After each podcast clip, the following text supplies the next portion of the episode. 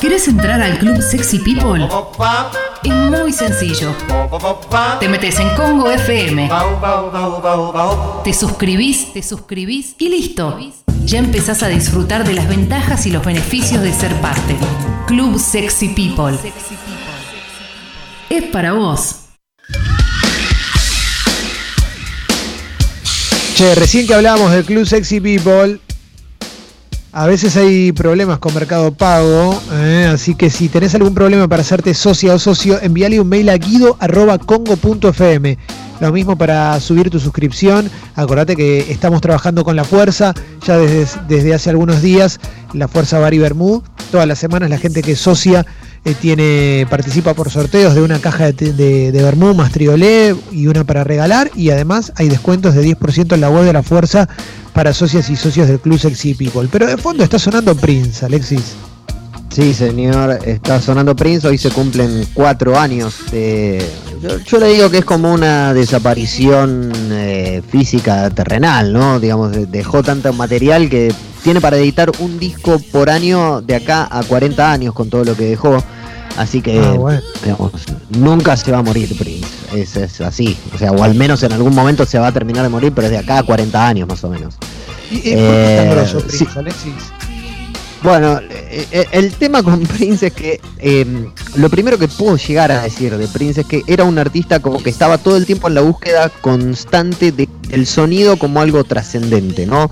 Eh, voy, yo voy a tratar de ser lo más, eh, lo más conciso posible porque vos me ponés a hablar de Prince y yo puedo estar seis horas hablando de Prince. Eh, y, por lo, y voy a tratar de tirar todo lo que sea dato y no todo lo que sea opinión, porque también está un poco sesgada desde mi lugar la opinión, ¿no? Pero era un, por empezar hay que entender que Prince se vestía como Little Richard, tocaba la viola como Jimi Hendrix, bailaba como James Brown, eh, la banda sonaba como Stevie Wonder, tenía todo el soul de Motown adentro y además, y esto es fundamental también y es otro capítulo que se abrirá un poco más adelante, que tenía una banda multiétnica y multigénero también como Sly and the, and the Family Stone.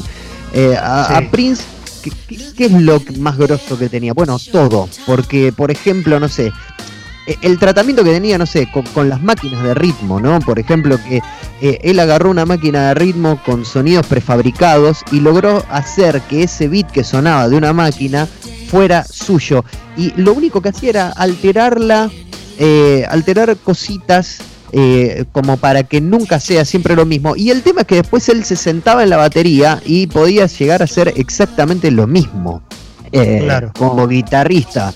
Bueno, eh, como guitarrista encuentra la trascendencia eh, máxima. Digo, eh, no es casualidad que cualquiera que opine de Prince dentro de lo que es el, el- el ambiente de la música, eh, opine que es el más grande de todos. ¿Por qué? Sencillamente porque Prince tenía eh, más herramientas que cualquiera. O sea, eh, no hay nadie, absolutamente nadie en la historia de la música moderna que tuviera las herramientas que, tiene, que tenía Prince. No, no, no estamos hablando solo de la música, porque nosotros estamos escuchando ahora Cream y es una canción que compuso, grabó, ejecutó todos los instrumentos, cantó y después pensó el video y después pensó el show en vivo y después, digamos, toda la estética, todo, todo hacía y terminaba en él. De hecho, todos los discos los grababa él solo, prácticamente, con su eh, coequiper, que era la técnica de sonido, que era la persona que lo grababa. Eh, Prince podía hacer música RB, digamos, ¿no? Rhythm and Blues, sin ser clasificado como un artista de Rhythm and Blues. Y se aplica también, no sé, al funk, al gospel, al hip hop, al soul, al rock, al jazz, al blues. eh, y todo era de él, ¿no? No es que vos decís, Sí. bueno, es un artista de funk, es un artista de jazz. No. Eh, a, lo, a lo sumo, viste, vos escuchás canciones que tienen, no sé, uno o dos acordes y todo el tiempo está trabajando con extensiones de acordes, modulaciones y creando eh, variaciones del ritmo. Eh, y también el enfoque que tenía para la producción es increíble. Y, eh, los arreglos que hacía dentro del estudio, eh, superponiendo una parte sobre otra. Por ejemplo, ahora está sonando 1999 que tiene unos arreglos, digamos, detrás de esta canción que es para bailar, hay unos arreglos detrás de la, de la canción bolichera y pop, hay unos arreglos que, por ejemplo, eh, Miles Levy decía, bueno, esto lo hacía nada más que Duke Ellington. Eh, las orquestaciones que tiene, esto que parece una canción solamente para bailar, detrás de la música hay un mundo atrás de cada canción. Y eh, el diseño sonoro, eh, por ejemplo, se ve en este tema que va a sonar ahora, que es When Doves Cry, que es el primer single de Purple Rain. acá, ¿qué hace Prince? decide a cinco minutos de decir, bueno, esta es la canción que queda, decide borrar la línea de bajo.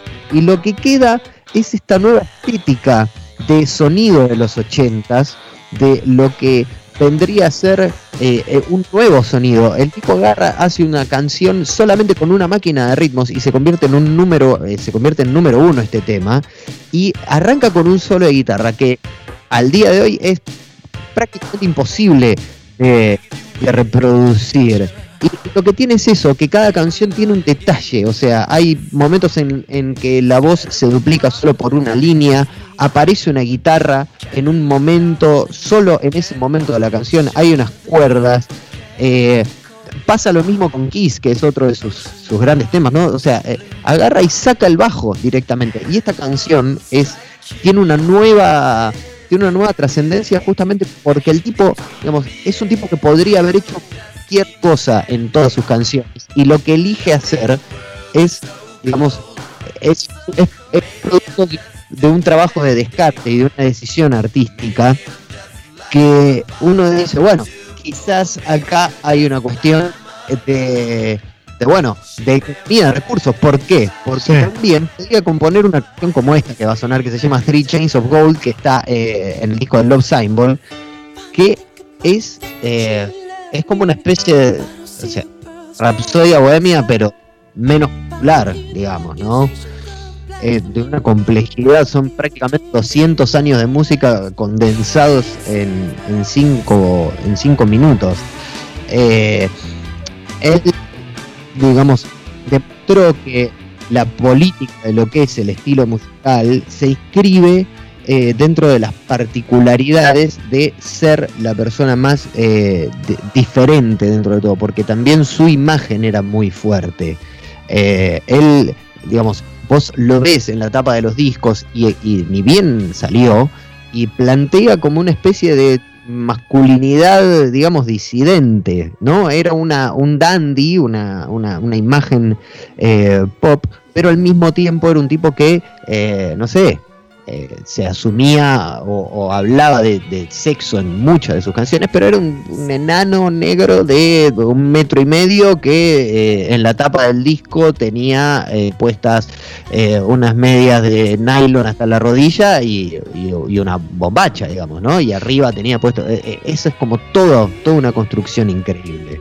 Alessi, en el, no nos olvidemos que hay un episodio de Cuatro Gordos, no sé si es el primero inclusive, ¿no? Dedicado al primer disco de Prince dedicado a los primeros años de Prince, porque claro, era un pibe de 17 años cuando le dicen, bueno, vas a grabar tu primer disco, porque dice, bueno, acá tenés tu banda, no, grabo todo yo. Bueno, acá está tu productor, el productor era eh, Maurice White de Erwin and Fire, que era la banda de funk soul y de música negra, y que hicieron todo un quilombo para poder conseguir a Maurice White, y dijo, no, lo produzco yo. No, pero vos tenés 17 años, lo produzco yo bueno, a ver, probá. Y el tipo agarró, se sentó otra de la batería y dijeron, bueno, listo, sí, este pibe tiene que hacer todo él. Em, las complejidades, la simpleza, entender todo, eh, eh, entender todo el universo que abarcaba la música y todo lo que está detrás eh, del legado de Prince, es un trabajo que vendrá de acá a, muchos años después. No solamente dentro de la música pop. Vos, eh, digo, Miles Davis estamos hablando. Tocaron juntos con Miles Davis. Eh, para entender la trascendencia y lo que era Prince. La vez que tocaron juntos con Miles Davis, Prince tocó la batería no, tocó la guitarra, no cantó, no tocó el piano, digamos que no, hay mucha gente que haya tocado mejor la viola que Prince, no hay mucha gente que toque mejor el piano que Prince, no hay mucha gente que cante mejor que Prince, que haya cantado mejor que Prince, y estamos hablando de Miles Davis, uno de los tipos que cambió la historia del jazz y prácticamente también de la música, y Prince estaba sentado atrás de la, de la batería. Eh, es, una, picardía realmente ignorar eh, ignorar lo que fue Prince y, lo que fue el legado de Prince dentro de la música. Esta canción que va a quedar sonando, porque no quiero extenderme mucho tampoco, sí. Eh, la canción eh, se llama. Eh, es increíble porque esta canción Prince la compuso como eh, para su segunda película, es la que cierra su segunda película, que no es una muy buena película, pero tiene la mejor banda de sonido, que se llama mm, Under the Cherry Moon. Y es, una, es la canción que habla de su propia muerte, de su personaje, ¿no? Y se llama Sometimes It Snows in April. A veces nieva en abril. Y es. Prince murió en abril. Eh, y es habla de su propia muerte. Pero también hay una cuestión que eh, el recordatorio, digamos, lo conmovedor que es eh, de, esta, de todo esto. Prince tiene 40 años de carrera. Los Beatles tienen 8, 9, los Stones tienen mucho compilado. Prince tiene todos, o sea, prácticamente no tiene compilados, es todo música original. Y bueno, esto es hay que entrar en este universo para entenderlo. A ver, la dejamos, Alexis, entonces. Gracias.